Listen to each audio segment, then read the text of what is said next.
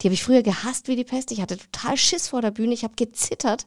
Und heute, wenn ich die Bühnenmoderation nicht machen dürfte, dann würde ich wahrscheinlich ein kleines Häufchen Elend sein. Weil das ist für mich echt, ey, da lebe ich auf. Das ist der Hammer. Das ist das Größte für mich. Freundebuch, ein Medienpodcast mit den Alumni von Max Neo.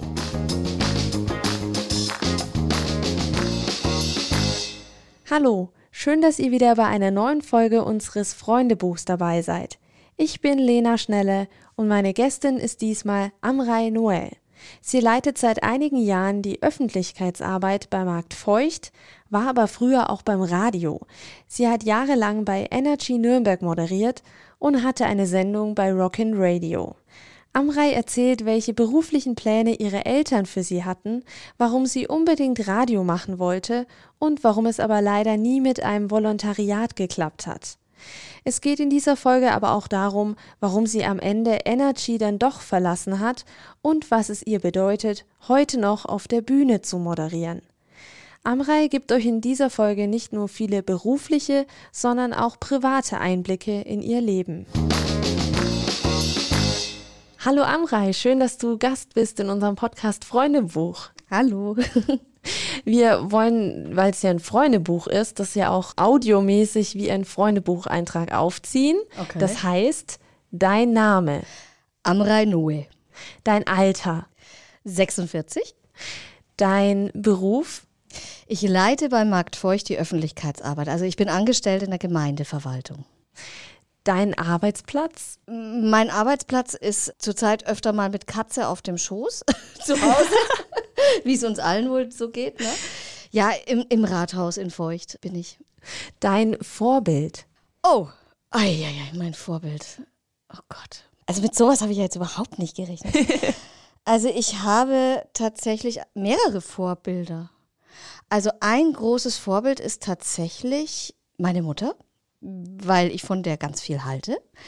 Ein anderes Vorbild ist tatsächlich mein Ehemann, weil der es schafft, immer alles auf den Punkt zu bringen, in richtige Worte zu fassen und unfassbar gerecht zu sein. Und ein weiteres Vor, ach ja, da gibt es dann noch, man orientiert sich ja an seinen Freunden, aber ich würde sagen, so als Vorbild, ja, aber im positiven Sinne, ne? Also, äh, ne? Klar, ja. Naja, ich meine jetzt, es klingt so, hoho, ich vergöttere meinen Ehemann. Aber das tue ich auch ein bisschen. Das ist absolut gerechtfertigt, würde ich sagen, dass ihr verheiratet seid. Dein Traumberuf als Kind? Das weiß ich nicht mehr. Keine Ahnung. Keine Ahnung, weiß ich nicht. Als Journalistin war es noch nicht. Nee, ich bin da irgendwie so reingeschlittert. Also ich hätte eigentlich tatsächlich Geigerin werden sollen. Meine Eltern sind beide Berufsmusiker. Die waren ähm, also waren, die sind schon beide lange pensioniert und in Rente und ähm, die waren am Opernhaus in Nürnberg beide. Und mein Vater war später an der Hochschule für Musik, äh, am Konz damals, dann später Hochschule für Musik hier in Nürnberg. Und das war klar, also er Oboist, meine Mutter Cellistin und das, ich habe mir die Geige ausgesucht, als ich fünf war und das war klar. In Musikernfamilien ist es ganz oft so, dass die Kinder auch Musiker werden und eigentlich war es klar, die wird Geigerin. Problem an der Sache war, ich war zu faul zum Üben. Und dann gab es einen Moment, da war ich 14, glaube ich, da hat meine Mutter zu mir gesagt, das ist jetzt der letzte Moment. Wenn du jetzt jeden Tag fünf bis sechs Stunden übst, kannst du es noch schaffen, noch ins Orchester zu kommen.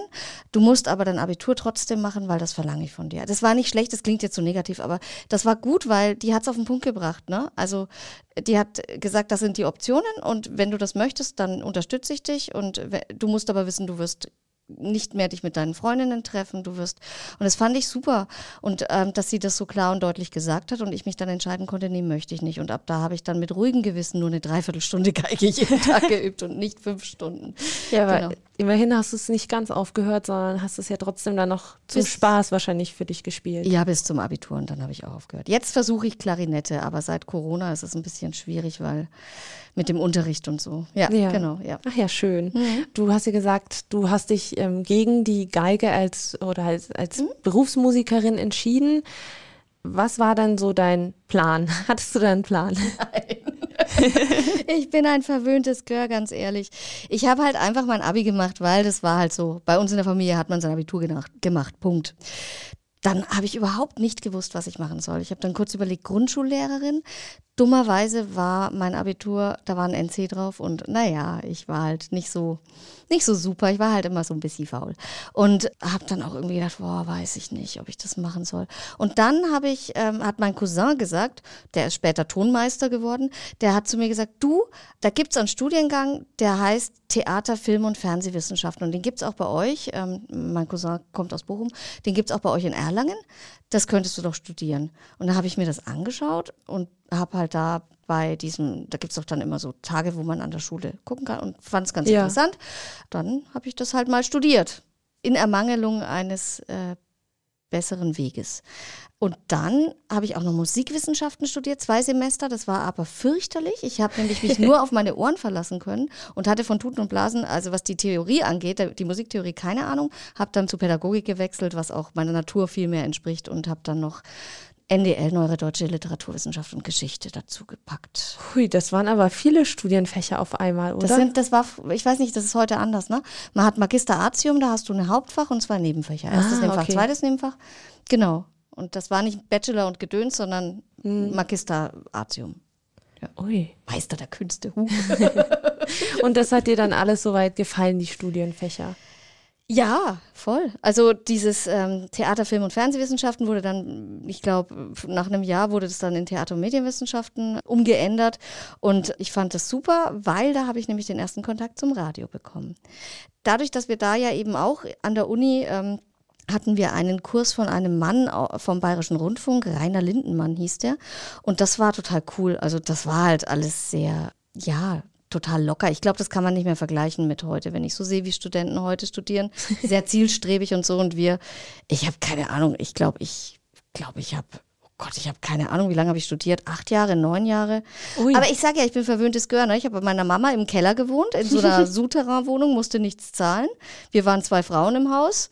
Das war total cool. Mein Papa war schon längst äh, über alle Berge mit einer anderen Frau. Ja, das war, war echt, das war total schön. Genau, und äh, ich habe halt auch deswegen so lange studiert, weil ich halt dann angefangen habe, Radio zu machen. Und ich habe dann eine Zeit lang viel mehr Radio gemacht, als habe dann nur noch sechs Stunden belegt an der Uni in der Woche. Es geht, glaube ich, heute gar nicht mehr. Halt einfach, dass ich noch eingeschrieben bin und noch ein bisschen was mache. Und habe dann irgendwann mir gedacht, boah, du musst jetzt dein Studium, ich habe dann irgendwie hier beim, beim AFK gearbeitet, also und bei Energy dann als freie Moderatorin. Und irgendwann habe ich gedacht, du musst dein Studium fertig machen. Wenn du jetzt dein Studium nicht fertig machst, dann wirst du irgendwann nicht mehr in den Spiegel gucken können.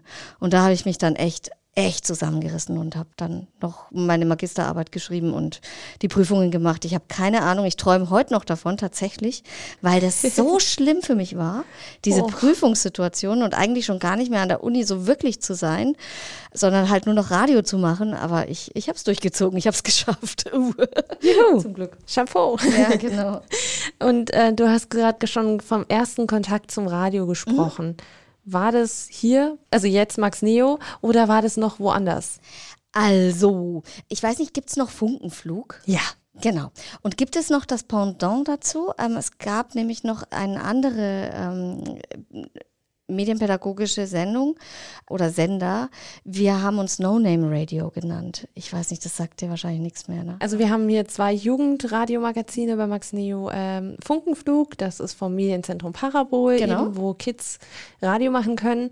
Und äh, Free Spirit müsste Free. Spirit, genau. Und Das- das, war früher No Name Radio. Das Ah, wurde genau. zu Free Spirit ähm, später. Genau. Und äh, witzigerweise kam ich da gar nicht dazu durch die Uni ursprünglich, sondern durch einen ähm, jetzt leider schon verstorbenen ähm, Freund von uns. Das war ähm, der beste Freund meines Mannes. Der hat in der Cult Factory Luise gearbeitet ähm, und dort, glaube ich, Zivildienst gemacht. Und da in die Luise kam damals dieses kleine Radiostudio rein und der hat gesagt, ey Amrei, das wäre doch was für dich, ne? Du studierst das doch und ey, schau dir das doch mal an, komm mal mit und dann gucken wir mal. Und dann bin ich da hin und dann war da, ähm, waren da als äh, Medienpädagogen Elke Dillmann, die ist jetzt, die ist, ich weiß nicht, ob sie es jetzt noch ist, ähm, und die, der Name beim Bayerischen Rundfunk und der Name der anderen ist mir leider entfallen. Ah, egal. Die waren total super und die haben uns dann so an, angeleitet, was wir tun müssen. Und dann habe ich da tatsächlich die aller, allererste Sendung moderiert, die dann on air gegangen ist. Das war so schlecht, das kannst du dir nicht vorstellen. Wir haben uns jedes Wort aufgeschrieben. Habe ich später übrigens immer noch immer so gemacht. Bloß später halt so gekonnt, dass es nicht abgelesen geklungen hat. Ähm, hoffentlich. Das versuche ich auch, ja. genau. Ähm, das ist eine Kunst, dass man so schreibt, wie man spricht. Das ist Ja. total schwer. Aber das musst du ja auch bei Bühnenmoderationen machen. Oder du machst halt Stichpunkte. Ich habe immer Menschen bewundert, die das können, die sich irgendeinen Stichpunkt aufschreiben und dann ohne Ä und ohne zu gatzen von Anfang bis zum Ende ihren roten Faden durchziehen. Das schaffe ich nicht. Keine Chance. Keine Chance. Ja, ist bei mir auch schwierig, muss ich sagen. Ja, und du hast dann diese erste Sendung moderiert. Warst du da sehr aufgeregt vorher? Ja, voll, klar. Und ich war, ich glaube, ich war 19 oder so. Ich weiß gar nicht mehr. Auf jeden Fall, oder 20. Und dann war eben diese erste Sendung und dann hat die Frau, die Stamm, Stamm, Christine Stamm, glaube ich, hieß die, die hat das gehört. Die hat eben den AFK, also was dann später Max wurde und dann später Max Neo, hat die geleitet. Und die hat ähm, gesagt, boah, Sie haben ja voll die Radiostimme. Und dieser Satz hat mich dazu bewogen, Radio zu machen, eigentlich. Oh, wow. Also eigentlich nur dieser, dieser eine Satz. Ja, genau. Und dann habe ich mir gedacht, jetzt habe ich was gefunden. Und dann habe ich aber auch echt, also ich war vielleicht echt in manchen Sachen faul, beim Geige üben, bei der Schule. Boah, ich habe ein 3-0er-Abi, aber nur bekommen, weil ich im Orchester 14 Punkte bekommen habe, ne? Verstehst? Also ich war wirklich echt nicht ich habe immer lieber mit Freunden mich getroffen, Party gemacht und bla. bla, bla. Aber ähm, das war was, da habe ich auf einmal was gefunden, wo ich mich so richtig festgebissen habe. Und da war ich echt auch verdammt fleißig. Also Nächte durchgeschnitten und damals noch mit Bändern. Das kennt man ja heute alles gar nicht mehr. Und dann hieß es beim AFK immer, alles was, die Bänder, diese, die auf den großen Trommeln da drauf waren, alles was kleiner ist als ein Amrei wird weggeschmissen. Hat man hier immer gesagt. Das war total lustig. Weil ich halt nur einen Meter, damals noch 57, jetzt bin ich schon einen Zentimeter geschrumpft war und genau. Witzig, ne? Ja, auf jeden Fall. Und du warst dann eben erst bei diesem No-Name Radio? Radio Mhm. und bist dann aber zum, Zum AFK? AFK gewechselt Genau. und hast dann hier ein Praktikum gemacht. Ich kann mich nicht erinnern, ich glaube schon, ja. Ich weiß es nicht. Tut mir leid, ich, ich, es ist äh, verschwommen. Macht ich glaube, ich habe ein Praktikum gemacht oder freie. Es war auch irgendwas mal mit Bezahlung als freie Mitarbeiterin oder sowas. Keine Ahnung, das weiß ich nicht mehr. Auf jeden Fall waren wir Tag und Nacht halt im Sender. Hast du da schon gemerkt, was so deine Stärken sind oder das ist, was du am meisten, am liebsten machst? Mhm. Also zum Beispiel moderieren, Nachrichten, Beiträge. Nee. Nee, habe ich nicht. Das war ganz witzig. Diese Frau Stamm, die hat damals gesagt, weil ich das mit einer Freundin, die mit mir auch an der Uni war, ähm, gemacht habe, mit der Anne Lindner, die ähm, und die hat immer gesagt, die Anne, die geht mal zum Bayerischen Rundfunk und die Amrei, die wird mal Medienpädagogin. Und es ist genau andersrum gegangen. Also ich bin zwar nicht zum Bayerischen Rundfunk gegangen, das habe ich leider nicht geschafft, das habe ich auch versucht. Äh, kann ich, wenn du möchtest, später noch was dazu sagen. Ähm, als Mutmacher für alle. Das habe ich leider nicht geschafft, aber ähm, trotzdem dieses Radio machen. Nee, dass, dass, dass es das Moderieren ist, das habe ich erst viel, viel später gemerkt. Das habe ich eigentlich erst gemerkt, als ich bei Energy war, dass es das wirklich ist. Weil ich mir das alles hart erarbeiten musste und es, es kam mir nicht so zugeflogen. Es gibt so Leute, die setzen sich an ein Mikro und reden einfach alleine drauf los. Ich bewundere das ohne Ende, ich konnte es nicht. Das habe ich erst später gelernt. Und auch diesen Zauber, wenn du dann da sitzt und du moderierst und du weißt, das äh, hören dich irgendwie, keine Ahnung, du sprichst mit einer Person in deinem Kopf und in echt sind es, keine Ahnung, später siehst du es 18.000 oder keine Ahnung, weiß nicht mehr. Das ist ein ganz komisches Gefühl, ja. Das heißt, du hast beim AFK erstmal so ein bisschen alles gemacht? Ja, so Beiträge hauptsächlich, ja, genau, glaube ich. Also ich kann mich erinnern, dass wir ja ständig irgendwelche Beiträge gemacht haben. Bisschen ähm, Musik auch zusammengesucht und ein bisschen moderiert. Aber moderiert in Anführungsstrichen. Das war ja alles aufgezeichnet und das kann man, war halt keine Live-Situation, ne?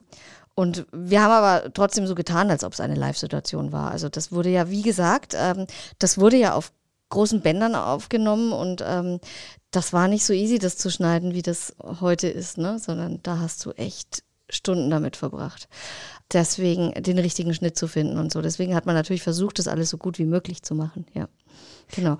Hm? Das kann ich mir gerade gar nicht richtig vorstellen, weil ich bin es gewohnt, im Studio zu sitzen und auf Knöpfe zu drücken hm. und oder dass der Computer das aufzeichnet, aber das mit den Bändern ist für mich gerade so schwer vorstellbar einfach. Das ist ein Tisch. Du hattest dein, dein Mischpult, das war riesig. Heute ist ein Mischpult ja total klein. Das war mh, hm, bestimmt, ich bin schlecht im Schätzen, also war bestimmt ein Meter breit und ähm, in die Tiefe auch nochmal so, pff, keine Ahnung, 50, 60, 70 Zentimeter. Also du hast da wirklich richtig geackert. Und dann links hinter uns waren diese Bänder, die du einlegen musstest. Du hast dort auf Aufnahme gedrückt und hast die Sendung gestartet. Und wenn du dann dich in der Sendung verhängt hast, musstest du dir ungefähr merken, ah, das war bei 1,20 und dann musstest du da hinspulen und das später wirklich richtig mit einem Messer. Du hast die Bänder in eine Schiene eingelegt und mit so einem Messer schräg abgeschnitten und hast dann das andere Ende äh, gesucht und also du konntest das vorher markieren, musstest das wirklich mit einem Stift markieren und dann zusammenschneiden. Ja. Also auseinanderschneiden und zusammenkleben vielmehr. Mhm. Wahnsinn. Mhm. Das wäre lustig, das heutzutage immer auszuprobieren, tatsächlich ja, so Retro-Radio zu machen, wie es früher war. Was für eine Arbeit das war. Das war irre. Du würdest fluchen. Und wahrscheinlich viel mehr Zeit in Anspruch nehmen als jetzt. Und vor allem etwas wieder rückgängig zu machen. Und wenn du da deinen Papierkorb unter dir hast mit den ganzen Schnipseln und du hast aus Versehen das Stück, das du gerade rausgeschnitten hast, das machst du nur einmal, in diesen Papierkorb geworfen und hast dich oh. verschnitten. Das machst du nur einmal, weil dann klebst du nämlich alles zusammen und fängst nochmal von vorne an. Oder du oh. nimmst die oh. Sendung gleich nochmal auf. Das kannst du auch machen. wow. Das ist hat aber voll Spaß gemacht. Also, genau, ja. Das ist ja wirklich Schnipselarbeit. Mhm. Und auch die ersten Computerprogramme, mit denen du geschnitten hast, das war total umständlich. Das kann man sich mit Markierung in, Markierung out und äh, keine Ahnung. Also es war echt heftig, ja. Mhm. Und du hast ja gesagt, du warst dann im Praktikum und da hattest dann auch einen kurzen bezahlten Job bei Max Neo. Mhm. Also jetzt Max Neo. Wie ist es dann für dich weitergegangen? Ich, ich weiß gar nicht mehr, wie ich dazu kam, zu Energy zu gehen. Ich glaube, der Patrick Hacker, der war hier bei, ich glaube, der war bei beim Funkenflug oder so. Ich kann mich nicht genau erinnern. Der ist zu Energy und die haben dann irgendwie jemanden gesucht und äh, als Redakteur, und dann habe ich mich irgendwie beworben und hat er gemeint, ja, aber eigentlich brauchen wir auch Moderatoren und dann habe ich gesagt, okay, würde ich gerne ausprobieren. Also freie Moderatoren. Und dann habe ich das ausprobiert. Ja, und dann war ich auf einmal bei Energy, damals noch in Erlangen. Genau. Und das war denkbar schlecht, die ersten Sendungen. ja, und irgendwann ist dann, ist es dann so gewesen, ich habe ja immer noch studiert, studiert, studiert. Da war ich fertig mit der Uni und habe immer noch halt beim, bei Energy als freie Moderatorin moderiert. Und ähm, dann ging es um die Frage, ein Volontariat zu bekommen. Und ich wollte zum öffentlich-rechtlichen Sender. Genau. Und das habe ich nicht geschafft. Oh. Ja, das war wirklich oh. Also ich habe ein ganzes Jahr lang, ich habe zwei Bewerbungsrunden oder eineinhalb. Ich habe einen Fehler gemacht. Ich habe nicht während ich studiert habe schon ähm, mich beworben, sondern erst, ich habe die Uni erst fertig gemacht und habe dann meiner Mutter auf der Tasche gesessen und habe dann angefangen Praktika zu machen. Zum Beispiel war ich einmal beim Saarländischen Rundfunk für einen Monat. Das war eine total tolle Erfahrung. Ähm, beim Radio oder beim, beim Fernsehen? Radio. Radio. Radio. Mhm. Und äh, also ich war klar, ich wollte Radio. Fernsehen habe ich übrigens auch mal ausprobiert, fällt mir gerade ein. Beim Frankenfernsehen während des Studiums. Da war ich aber noch nicht beim Radio, glaube ich. Das war aber nichts für mich. Nee. Wie, wieso war das nichts für dich, das Fernsehen? Das fand ich so wahnsinnig umständlich mit den Bildern und dem Ton. Ich finde halt nur Ton geil. Und Bilder entstehen zu lassen im Kopf, das finde ich super. Aber das war mir einfach zu, weiß ich nicht. War mir nicht, war, war nicht so mein Ding. Ähm, genau. Stimmt, das habe ich auch noch gemacht, das habe ich vergessen. Ja, auf jeden Fall, ähm, genau, habe ich dann mich beworben. Und wenn du ja beim öffentlich-rechtlichen Rundfunk ein Volontariat haben möchtest, musst du ja, also ich denke, das ist heute nicht anders, ein bestimmtes Bewerbungsverfahren durchgehen richtig mit äh, Hörproben, schriftliche Proben sogar. Wie würden Sie den Beitrag schreiben und so waren dann die Anforderungen. Und ich habe es tatsächlich bei einigen, ich habe das so ein bisschen verdrängt. Ich bin beim Bayerischen Rundfunk in zwei Jahren nacheinander unter die letzten 20 gekommen, von denen sie zwölf genommen haben. Und da habe ich es nicht geschafft. Da war ich eine von den acht, die rausgeflogen ist. Ich habe beim Saarländischen Rundfunk, ähm, war ich sehr eng in der Auswahl, wurde mir gesagt, bin dann aber auch rausgeflogen. Ich habe das gleiche beim, oh Gott, ich weiß gar nicht mehr, was das war, beim Ich war bei Radio Fritz mal zum Bewerbungsgespräch in Berlin. Mhm. Der RBW, genau. Ja, hab's leider auch nicht geschafft, hab's aber bis zum Bewerbungsgespräch geschafft und äh, habe mich da total verunsichern lassen. Die wollten so Typen haben und ich war nicht Typ genug. Also ich war irgendwie nicht cool genug, glaube ich. Ja. Genau, und so war das, glaube ich, auch noch beim SWR, ich kann mich nicht erinnern, aber es gab noch einen anderen Sender, bei dem ich auch ziemlich knapp bis kurz vor Schluss gekommen bin und das dann halt doch nicht geschafft habe. Und das zieht einen ganz schön runter. Also das macht einen ganz schön fertig, wenn man da eineinhalb Jahre oder zwei Jahre seines Lebens darauf verschwendet, verwendet. Das war ja nicht verschwendet, im Nachhinein ist das sehr blöd zu sagen, verschwendet. Und halt einfach so als freie Moderatorin jobbt und dann ähm, bei der Mama daheim noch wohnt und, und, und dann ja, keine Ahnung, es war zwar schön, aber irgendwie willst du ja auch dann mal äh, weg und es hat aber halt einfach nicht geklappt, so wie ich mir das vorgestellt habe. Ich wollte halt Radio mit Hirn machen. Ich möchte jetzt nicht sagen, dass andere Radiosender, die lokal sind, ähm, kein Hirn hätten, um Gottes Willen, das möchte ich nicht sagen. Aber ich wollte halt wirklich was richtig ähm, Anspruchsvolles machen, was wirklich intellektuell auch anspruchsvoll ist. Das muss man sagen, das ist natürlich jetzt beim Lokalradio, da geht es um Werbeverkauf. Das geht es natürlich auch beim öffentlich-rechtlichen Rundfunk mittlerweile auch, klar, das wissen wir, das war damals auch schon so ein bisschen versteckter.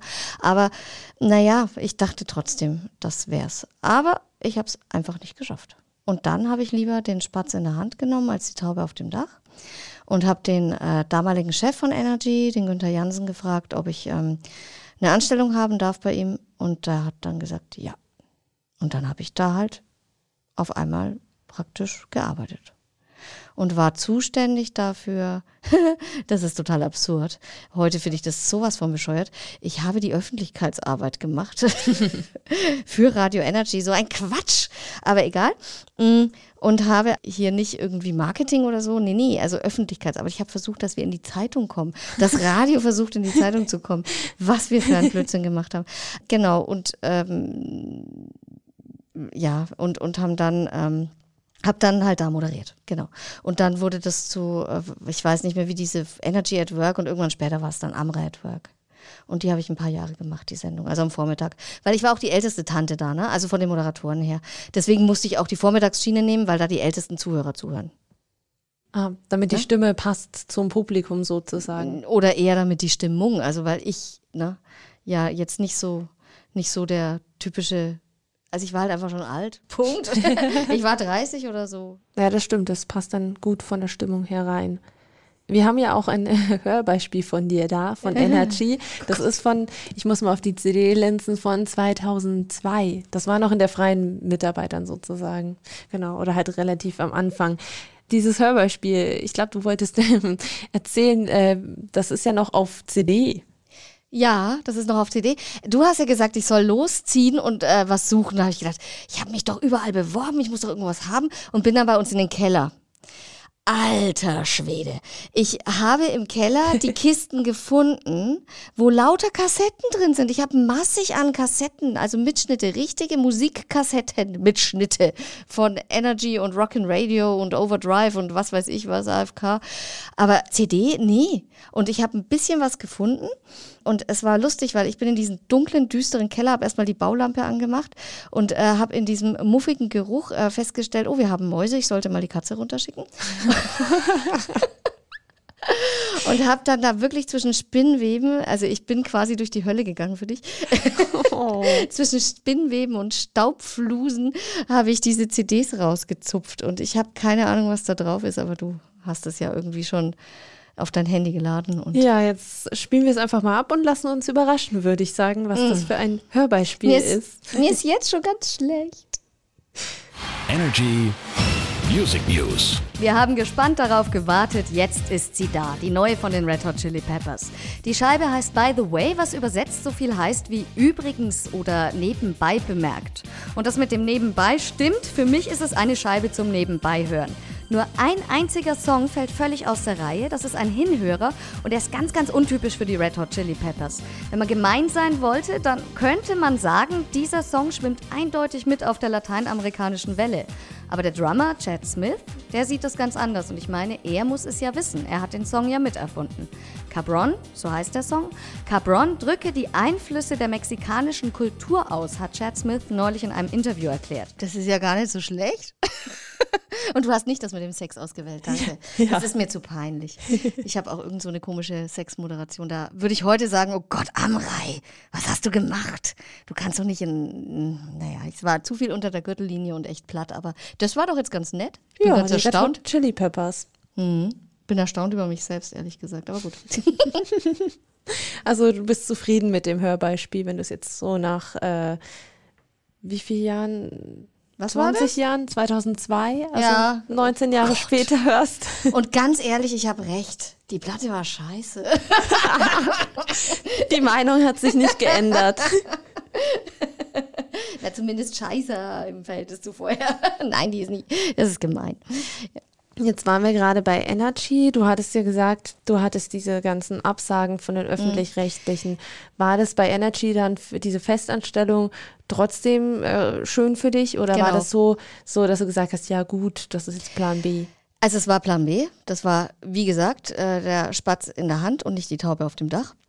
Aber ich möchte, ich habe das deswegen erzählt, weil ich möchte gerne, dass alle, das, äh, die anfangen, sich da einfach durchbeißen. Die sollen wissen, dass es sich lohnt, sich durchzubeißen und auch nicht aufgeben, auch wenn man dann Absagen kriegt ähm, und der große Traum nicht klappt. Für irgendwas ist das gut. Auf jeden Fall, ganz sicher.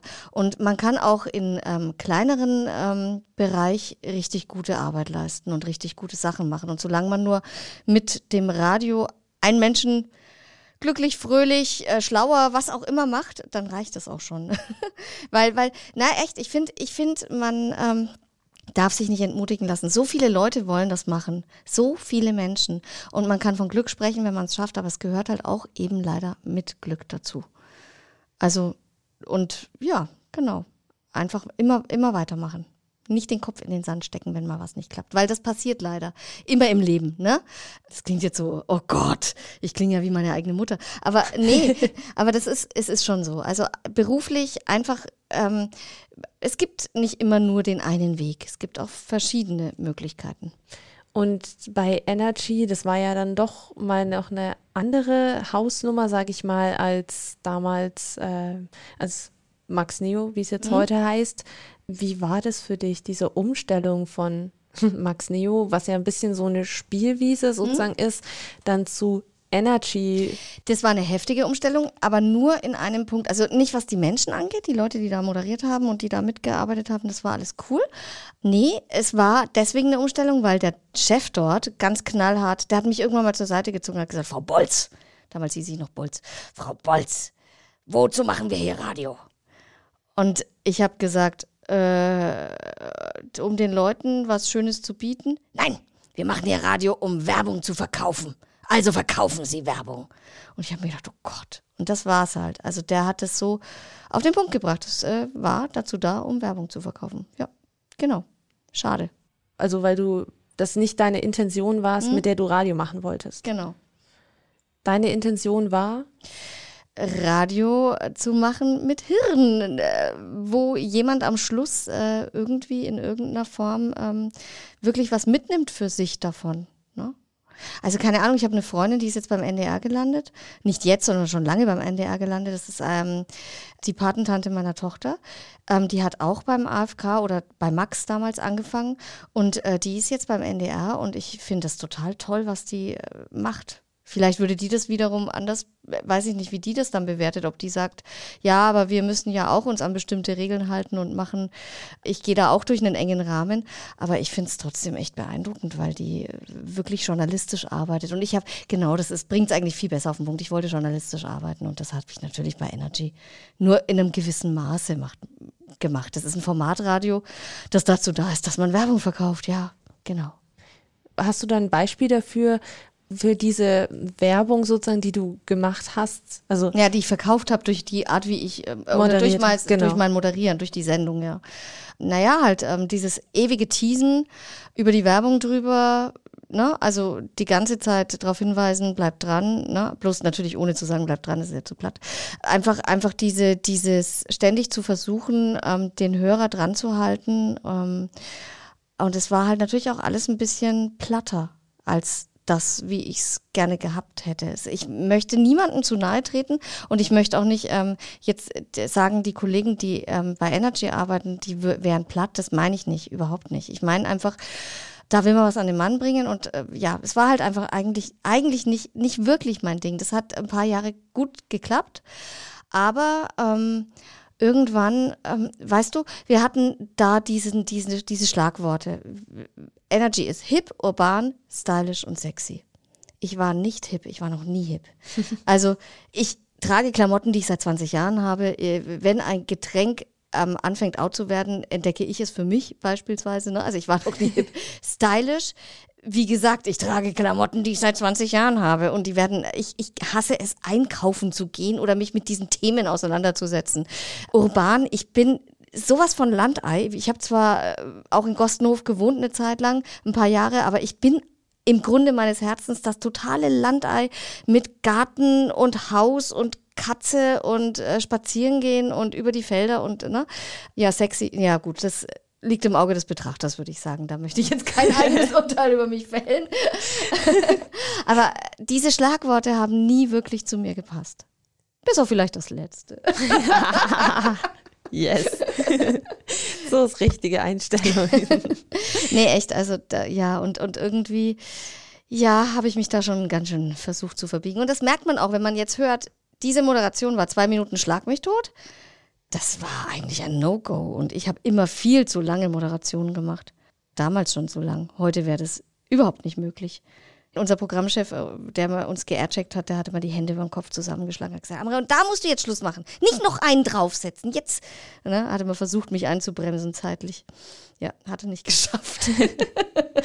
Und du hast gesagt, du hast dich ähm, verbogen und ähm, Ein bisschen, natürlich. bisschen ne? also, und du hast es ja dann irgendwie nach ein paar Jahren dann sozusagen gemerkt. Genau. Wie ist das dann ausgegangen sozusagen? Also ich habe ähm, im Jahr 2006 geheiratet und äh, wollte dann ein, oder habe ich 2006? Ja, das ist äh, tatsächlich kein Kokettiererei. Ich kann mir das immer, ja, da, ähm, das ist tatsächlich echt so. Ich kann mich ganz oft schwer erinnern. 2006 habe ich geheiratet und dann habe ich, ich bin gerade erstaunt, dann haben wir versucht, ähm, eine Familie zu gründen, also ein Kind zu kriegen, Punkt. Und das hat nicht geklappt. Und ähm, dann hat das immer, immer gedauert und gedauert und gedauert. Und über das und über die Tatsache, dass ich ich sag's jetzt echt, wie es war. Ich bin nach Hause gegangen und habe Hermann Hesse gelesen und habe aber in der Arbeit über keine Ahnung was geredet. Das hat ein, das war eine Diskrepanz, das hat nicht gepasst. Und ähm, das kann man dann irgendwann nicht mehr wegleugnen. Und ich wurde dann tatsächlich aufgrund dieser beiden Tatsachen, dass ich nicht, dass ich nicht schwanger wurde und dass ich auch nicht glücklich war in der Arbeit, ähm, nicht wirklich richtig, richtig glücklich. Das hat schon alles Spaß gemacht, aber das war nicht ich. Ne? Mm, Bin ich dann krank geworden und bin aber weiterhin in die Arbeit gegangen. Das hat keiner dort mitbekommen. Ich habe dann ein Jahr lang immer wieder, es hat eine Kollegin, glaube ich, mitgekriegt, ein Jahr lang immer wieder Gürtelrosenausbrüche bekommen und zwar ziemlich ätzend und habe dann jeden Monat einen Gürtelrosenausbruch gehabt, habe mich trotzdem in die Arbeit geschleppt, hätte ich nicht machen sollen, weiß ich heute besser, macht man aber, weil man halt so ist. Genau, und dann wurde ich irgendwann endlich schwanger. Und ja, dann bin ich in Elternzeit gegangen und als ich dann äh, in diesem einen Jahr, dass man dann, dass ich dann zu Hause war, bin ich natürlich auch in mich gegangen, habe festgestellt, ich muss was anderes machen. Wollte aber zurückgehen, weil ich wollte halt nicht mich aus der Elternzeit bewerben, sondern aus einem festen Job raus. Und das hat dann nicht mehr gepasst. Also meine Sendung war weg. Eine Kollegin hatte das übernommen. Es gab Amra at Work war nicht mehr zurückzubekommen. Und ansonsten konnten die mir auch nichts anbieten, was ich hätte machen können oder wollen. Und so haben wir uns dann halt getrennt. Und dann war ich erstmal arbeitslos mit einem Baby, aber zum Glück verheiratet, also mit einem Mann und einem Baby. Mein Mann hat ja gearbeitet zum Glück. Also wir haben uns da durchgebissen durch die finanziellen Engpässe. Das hat geklappt, aber ich war auch nicht so lange arbeitslos. Mm, Ich glaube, warte mal, meine Tochter ist im Juni 2010 geboren. 2011 im Juni hätte ich wieder anfangen sollen. Das hat nicht geklappt oder das hat, haben wir dann beendet.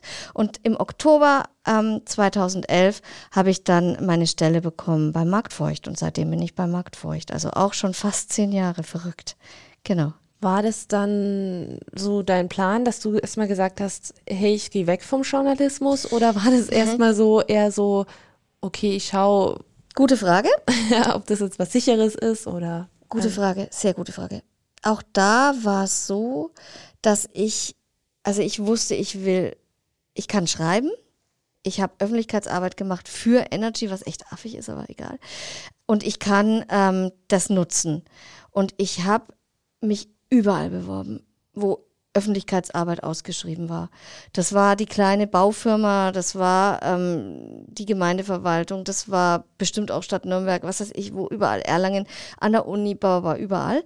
Und habe dann aber auch noch so nebenbei einmal kurz im Funkhaus angefragt. Ja, es hat sich dann einfach nicht ergeben. Also ich hätte vielleicht Charivari gemacht. Noch, aber ja, wie gesagt, das ist ja dann auch nichts geworden. Und wäre ich da so volle Kanne dahinter gewesen, hätte ich dem natürlich äh, total genervt. Aber auch durch die Tatsache, dass ich nicht so genervt habe oder nicht das Gefühl hatte, ich muss den jetzt ständig nerven, ähm, habe ich schon selber gemerkt, ey, eigentlich willst du das gar nicht mehr machen, Radio. Und dann habe ich halt Overdrive noch weitergemacht. Genau. Also Overdrive habe ich noch. Ähm, oh, das ist unser Oscar ist auf die Welt gekommen. Drei Jahre später habe ich noch drei Jahre weitergemacht. Also das heißt, ich war dann bei Markt Feucht. Ich habe dann diesen Job gesehen. Ich habe diese Ausschreibung gesehen für den Markt Feucht. Öffentlichkeitsarbeit, Leitung, Büro des Bürgermeisters. Und ich habe mir gedacht, boah, das, das ist ein Feucht, das ist ein cooler Ort und äh, der ist total schön und da will ich hin. Ja, und da habe ich dann ähm, mich beworben obwohl die äh, äh Ausschreibung schon vorbei war.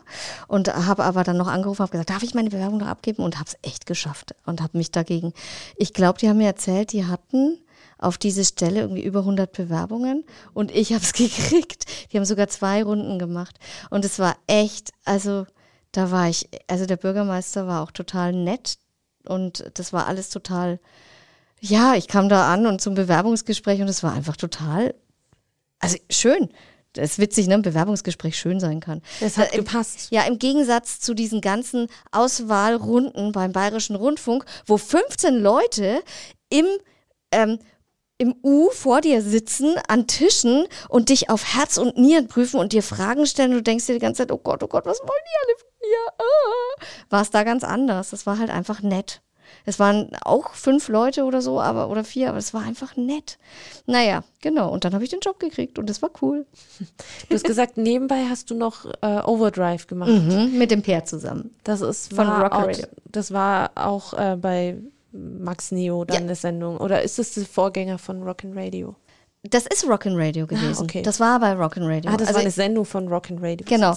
Und ähm, ich habe, während ich bei äh, Max war, auch schon Warte mal, wie waren das? Ich glaube, ich habe bei Energy und Rock'n'Radio gearbeitet gleichzeitig. das ist nämlich das Problem, dass ich gar kein Energy-Mensch bin, sondern dass ich ein alter Rocker bin. Und das ist halt, ich höre halt Rock und Metal. Äh, um das auch nochmal zu erklären, ne, warum ich da nicht reingepasst habe. Ich höre Rock und Metal in meiner, ähm, in meinem Leben. Und wenn du dann bei Energy moderierst und eigentlich aber äh, ne, so auf dem Konzert stehst, Pommeskabel hoch, äh, das passt nicht. Genau. Kannst dir vorstellen. ja, ich kann es mir gerade bildlich vorstellen. Und dann hast du also nebenbei Rock'n'Radio gemacht und mhm. warst bei Markt Feucht. Ähm, was sind deine Aufgaben dort? Damals war es, ich sag schnell, was es damals war. Also damals habe ich die Öffentlichkeitsarbeit ähm, gemacht mit einer ähm, Kollegin, Mitarbeiterin zusammen und zusätzlich noch das Büro des Bürgermeisters geleitet. Ich hatte da die Vorzimmerdamen unter mir und die ähm, unter mir, wie sich das anhört oh Gott. Also äh, das ist halt so eine hierarchische Struktur, auf die ich überhaupt nicht stehe. Genau, und äh, da waren eben diese, diese ähm, Vorzimmerdamen äh, in meinem Team drin und die ähm, Amtsbotinnen heißt das, also die, die die Wege erledigen und die Fahnen aufhängen und die Tische decken und die Einkäufe machen und so. Ähm, genau, und äh, das habe ich geleitet und dann habe ich ähm, mit dem neuen Bürgermeister, der kam im äh, Mai vor einem Jahr, der hat dann äh, gesagt, das macht doch gar keinen Sinn so. Du machst jetzt nur noch die Öffentlichkeitsarbeit als Stabstelle und so ist es jetzt auch. Und das mache ich mit einer Mitarbeiterin zusammen. Genau.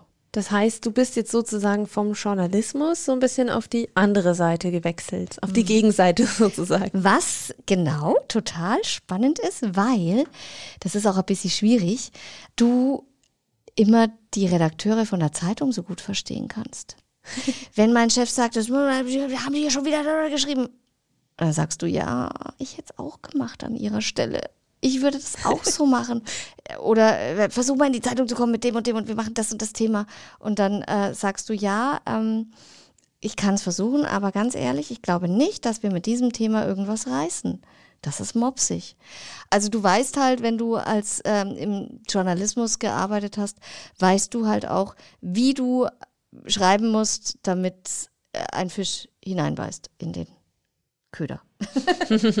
Im besten Fall. Das heißt, äh, das nutzt dir jetzt bei deiner Arbeit aktuell total, dass du davor im Journalismus warst. Ja, voll, klar. Allein schon, wie, wie baust du eine Meldung auf? Klar. Also das ist ja, das hast du ja dann irgendwie so in dir. Das ist lustig. Dann liest du praktisch die Texte, die du geschrieben hast, liest du dann in der Lokalzeitung abgedruckt. Und dann ändern die ein Wort ab und dann steht dann der Bote drunter. Aber eigentlich ist es dein Text. Ich finde es cool. Mir macht es Spaß. Und das ist schön, dass dir die Arbeit ähm, auch Spaß macht. Und ähm, könntest du dir jetzt tatsächlich wieder vorstellen, zurück in den Journalismus zu wechseln? Nein. Warum? Also zumindest nicht ins Moderieren. Also ich kann mir schon vorstellen, vielleicht, ähm, wobei ich ehrlich gesagt befürchte, dass mein Gehirn zu eingeschlafen ist dafür mittlerweile. Das ist aber vielleicht auch Selbsteinschätzung, das kann ich nicht ähm, sagen. Du hast vorhin mal was gesagt von wegen Sicherheit. Also wenn, dann irgendwo angestellt tatsächlich. Also das je, oh, das klingt jetzt auch schon wieder so, oh, so alt. Aber je älter man wird, aber wenn du, wenn du halt zwei Kinder hast und ähm, dann weißt du auch, dann verspürst du eine ganz andere Verantwortung, als wenn du nur alleine bist oder verheiratet ohne Kinder. Deswegen, wenn dann nur mit sicherer Einnahmequelle, würde ich sagen. Ansonsten hätte es vielleicht schon Momente gegeben, wo ich gesagt hätte, ey, ich schmeiß das alles hin und mach mein eigenes Ding. Aber da bin ich echt nicht mutig genug dafür. Und ich glaube auch, dass das mit dem, äh, mit dem Volontariat ganz gut so war, weil ich eigentlich im Grunde meines Herzens nicht mutig genug dafür bin, woanders alleine hinzugehen oder so. Ich war eigentlich immer total verwurzelt im, auf dem Kaff ich bin in einem 1000 Seelendorf, 800 waren es, äh, aufgewachsen, in Rasch bei Altdorf, wohne jetzt in Oberverrieden mit, äh, keine Ahnung, 1200 äh, Einwohnern und fühle mich da wahnsinnig wohl und habe da echt so meine Heimat und würde das auch gegen nix eintauschen wollen. Und deswegen war es auch alles gut. Deswegen habe ich vorhin gesagt, das hat alles seinen Sinn und Zweck. Und ähm, ja, ähm, wenn Journalismus dann halt richtig und dann oder, oder irgendwas Sinnvolles mit, mit Kindern arbeiten oder mit Jugendlichen, das könnte ich mir vorstellen, ja. Ähm, um was weiterzugeben, um denen ähm, Futter fürs Hirn zu geben oder so. Ähm, das ja, aber nicht, aber dann auch, wenn nur fest angestellt, einfach um nicht auf der Straße irgendwann plötzlich zu stehen. Das könnte ich mir vorstellen. Aber jetzt irgendwie wieder zu moderieren, Überhaupt nicht. Ich habe ja auch Rock and Radio aufgehört, ähm, weil mein Anspruch an mich nicht zusammengepasst hat mit dem, wie ich mich vorbereiten konnte auf die Sendungen. Ich habe dann eine letzte Sendung moderiert. Da war es schon immer so ein Hinquälen und da, weil, weil ich halt einfach mich nicht vorbereiten konnte wegen der Kinder, wegen der Arbeit, weil ich keine Zeit hatte. Und da habe ich dann echt gemerkt, ähm, boah, ey, Amrei, wenn du so moderierst, dann lass es lieber sein. Entweder bereitest du dich vor oder du lässt es sein, weil das kannst du niemandem antun. Ich habe nur rumgegatzt, habe nur Äs gemacht, habe den Anfang nicht gefunden, habe das Ende nicht gefunden. Das war fürchterlich. Aber ich muss eins dazu sagen, ohne eine bestimmte Sache würde ich jetzt hier nicht sitzen und zu reden. Ich mache noch Bühnenmoderationen. Und wenn ich die nicht machen dürfte, die habe ich früher gehasst wie die Pest. Ich hatte total Schiss vor der Bühne. Ich habe gezittert. Und heute, wenn ich die Bühnenmoderation nicht machen dürfte, dann würde ich wahrscheinlich ein kleines Häufchen Elend sein. Weil das ist für mich echt, ey, da lebe ich auf. Das ist der Hammer. Das ist das Größte für mich. Warum macht es dir so viel Spaß? Warum lebst du da so auf? Weil du absolut präsent sein musst in dem Moment, weil du nicht, du darfst keine Sekunde mal nachlassen. Das finde ich auch an Live-Sendungen so geil beim Radio. Fand ich so geil früher. Du musst höchste Konzentration bieten und das ist eine Herausforderung, ähm, deine Moderation so vorzubereiten, dass sie nicht abgelesen klingen, du ganz cool mit deinen Karten dastehst und dann gleichzeitig es noch schaffst, über die Vorbereitung hinaus mit dem Publikum zu agieren. Also du praktisch eine direkte Interaktion mit den Menschen, die da sitzen die zu schaffen in einer vorbereiteten Situation, zum Beispiel ein Konzert, das du moderierst oder eine Veranstaltung, Sportveranstaltung oder pff, was auch immer, Messe, ganz egal. Messe ist aber schlimm, Messe mag ich nicht. Messe ist ätzend. ähm, genau, das ist auch nur Verkaufsveranstaltung. Ne? Also am allerliebsten mag ich Konzerte zu moderieren mittlerweile. Am aller, allerliebsten tatsächlich sogar so kleine klassische Konzerte oder die Kon Sachen, die so was Besonderes sind. Also ich habe zum Beispiel mal Konzerte mit einem Hackbrettorchester gemacht. Das war ein richtiges Programm mit äh, gelesenen Sachen von mir oder also die, um die Musik herum. Die Musik war natürlich ähm, um Himmels Willen im Vordergrund, ne? Und sich da so einzufügen und anzupassen, das ist mein Ding, absolut. Das ist auch so so ein Teamding. Also ich ich bin auch der totale Teammensch. Also genau. Deswegen passen die Hierarchien im Rathaus eigentlich nicht ganz so gut, wenn wir ganz ehrlich sind. Du hast jetzt von der Bühnenmoderation gesprochen. Jetzt ist ja Corona-Zeit, Corona-Pandemie da ist wahrscheinlich eher schwieriger gewesen. Gar nichts. Gar nichts mit Bühnenmoderation. Es fehlt mir echt ohne Ende. Das glaube ich. Ja. Und wie war das in Vor-Corona-Zeiten? Also, äh, wo hast du da moderiert? Also für Marktfeucht oder? Auch. Also zum Beispiel, die, ähm, es gibt so eine Sportlerehrung mit einer Sportpalette, das zum Beispiel. Oder ein Ehrenamtsabend für die älteren, eher älteres Publikum, nicht für die älteren Herrschaften, aber viele Menschen, die sich ehrenamtlich engagieren, sind eben im höheren, im höheren Alter. Das finde ich total schön, weil man da niveauvoll ähm, agieren muss. Oder ja, wie gesagt, Konzerte. Ich habe auch schon ein Rockkonzert zweimal ein richtig cooles Rockkonzert in Burgtann. Das war richtig geil. Ähm, die äh, MS All-Star Band äh, um einen Schlagzeuger herum, Martin Stenger, der das alles aufzieht. Äh, wahnsinnig geil. Also richtig, richtig cool. Also da hast du dann das Gefühl, du stehst, äh, keine Ahnung, in irgendeiner Arena und nicht mehr in der mopsigen Turnhalle in äh, Burgtann. Das ist wirklich richtig, richtig groß. Ähm, vom Niveau her halt einfach, ne, was, was der da aufgezogen hat mit den Musikern, Musikerinnen und Musikern. Und und ähm, dann sowas wie, boah, ich habe auch schon, ja, ich habe auch schon Meisterfeier von der Handwerkskammer moderiert zum Beispiel. Das war neben einem Konzert in der Meistersingerhalle die zwei größten Moderationen, die ich gemacht habe. Also knallvolle Meistersingerhalle. Das ist halt echt der Hammer. Ne? Da stehst du dann da. In der und das ist so witzig, weil ich ja als Kind in der Meistersingerhalle quasi mit groß geworden bin, hinter den Kulissen, weil meine Eltern da ja gespielt haben. Und ich kenne quasi alle Wege da, die hinten rum funktionieren und hinter die Bühne und blablabla. Und äh, stehe dann da plötzlich selber auf dieser Bühne, auf der meine Eltern musiziert haben mit dem Orchester. Und das ist total cool gewesen. das habe ich geliebt. Und das hätte hätte jetzt eigentlich auch im Oktober letztes Jahr, 2020, stattfinden sollen. Ähm, vom VDK ein großes Konzert in der Meistersingerhalle, das ich hätte moderieren dürfen. Das ist auch ausgefallen, leider. Ganz, ganz traurig. Also, ja, mit einem Laienensemble. Orchester. Dann drücke ich dir auf jeden Fall die Daumen, dass das äh, bald, dass du bald wieder auf der Bühne stehen kannst Danke, und deiner sehr lieb von dir. Leidenschaft nachgehen kannst. Wir haben jetzt zum Schluss noch sozusagen drei Tipps für MedieneinsteigerInnen. Mhm. Was sind deine drei Tipps? Also das erste ist das, was ich gerade vorhin schon fast äh, gebetsmühlenartig von mir gegeben habe. Nicht aufgeben, auch wenn mal Steine im Weg sind, auch wenn man mal eine niederschmetternde Kritik bekommt. Niemals aufgeben, weitermachen. Das lohnt sich. Und Kritik ist auch immer nur, oder ein Misserfolg ist immer nur dazu da, um an dem zu wachsen. Das muss man sich, glaube ich, echt einbläuen. Und es gibt Millionen, die diesen Job machen wollen. Das liegt in der Natur der Sache, dass man nicht immer alles sofort schafft. Tipp Nummer eins. Tipp Nummer zwei. Augen und Ohren immer offen halten. Also in jedweder Hinsicht. Nicht irgendwie faul sich zurücklehnen und sagen, oh, das interessiert mich nicht, oh nee, oh, lass mal gut sein.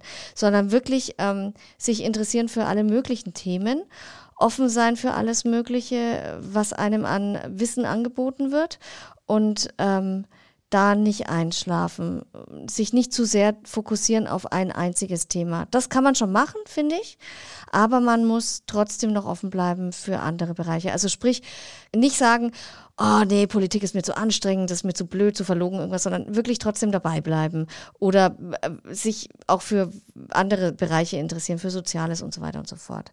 Das auf jeden Fall. Und jetzt kommt der Oberklugscheißer-Tipp. Darf ich vier Sachen sagen? Mach. Niemals den Respekt verlieren vorm anderen, vorm Gegenüber. Nicht denken, dass man selber, das ist nämlich die vierte Sache, besser ist als jemand anders. Das passiert ganz schnell, dass ähm, in so einem Medienbereich alle meinen, sie sind die Tollsten.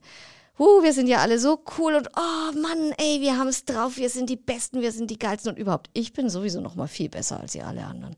Auf keinen Fall echt Beine auf dem, Füße auf dem Boden. Es ist ein ganz schlechter Ratgeber, arrogant zu werden. Wenn man arrogant wird, hat man eigentlich schon verloren, weil man macht das für andere Menschen und nicht für sich selbst. Ich habe in meinem ganzen Leben selten so viele Egozentriker auf einen Haufen entdeckt wie ähm, bei den Medien. Und wenn ich mich an die Radiotage, wo sich alle selber gefeiert haben, zurückerinnere, dann wird mir heute noch ganz schlecht. Echt, Arroganz weg, das ist ganz schlecht. Da gibt es so einen schönen Spruch, wenn man aufhört, jemand zu werden, hat man aufgehört, jemand zu sein oder so ähnlich. Das äh, ist eigentlich fast noch das Allerwichtigste von allem. Danke für deine drei Tipps, die jetzt mehr geworden sind als drei. Und wir wollen natürlich den Freundebuch-Eintrag so beenden, wie wir ihn begonnen haben. Das heißt, es kommen nochmal drei Fragen auf dich zu. Verdammt, ich hatte gehofft, ich habe es hinter mir. Dein bester Song. Mein bester Song. Oh Gott, was stellst denn du für Fragen? Das kann ich doch nicht sagen, mein bester Song. Den gibt es nicht. Ich habe ganz viele beste Songs. Aber gut, okay, ich muss mich entscheiden. Muss ich mich entscheiden? Ja. Ah, super, ich habe es mir gedacht, verdammt. Okay, es ist auf jeden Fall ein Song von Queen und ich denke, auch da ist es so schwer, sich zu entscheiden. Ich denke, es ist ähm, In the Lab of the Gods. Dein Motto. Du kannst dich drehen und wenden, wie du willst. Der Arsch bleibt immer hinten. Cooles Motto auf jeden Fall. Dein Wunsch für die Zukunft. Mein Wunsch für die Zukunft ist, dass unsere Kinder wieder ganz normal in die Schule gehen dürfen und dass alle Menschen wieder einen normalen, entspannten Umgang miteinander pflegen können, ohne dass sie ständig aufgehalten werden, davon irgendwelche Vorschriften, Hygienemaßnahmen einzuhalten, die natürlich wichtig sind und notwendig sind. Aber ich wünsche mir für die Menschen, dass es wieder ein Schritt Normalität, sagt man immer, das ist immer schon so abgedroschen klingt das, aber trotzdem, dass man wieder in die Normalität zurückkehrt, zumindest in sowas wie eine Normalität, aber dass man was daraus gelernt hat nicht so böse sein zur Welt als Mensch. Danke, Amrei, dass du hier in dem Podcast Freundebuch zu Gast warst. Es war sehr schön mit dir. Ja, ich bin auch ganz platt. Vielen Dank. Vielen Dank an dich. Danke auch und ciao. Mach's gut. Tschüss. In der nächsten Podcast-Folge ist Bert Helbig zu Gast. Er wollte bereits als Kind Showmaster werden und hat deswegen damals seine ganze Freizeit beim Radio verbracht. Er war erst Anfang 20, als er die Morning Show bei 98.6 Charivari Nürnberg moderieren durfte. Danach war er bei Antenne 1 als Moderator und Leiter der On-Air-Promotion.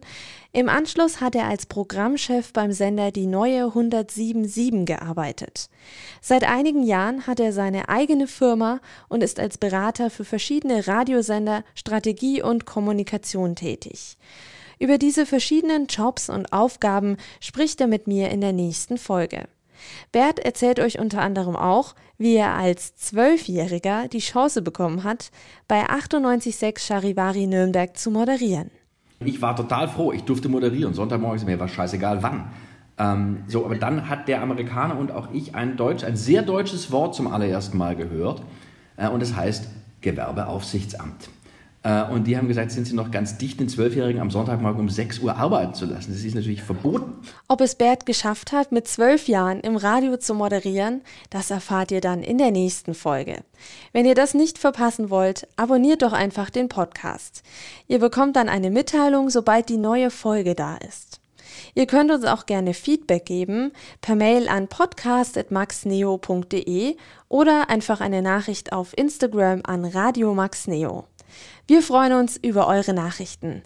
Ciao, macht's gut! Freundebuch, ein Medienpodcast mit den Alumni von Max Neo.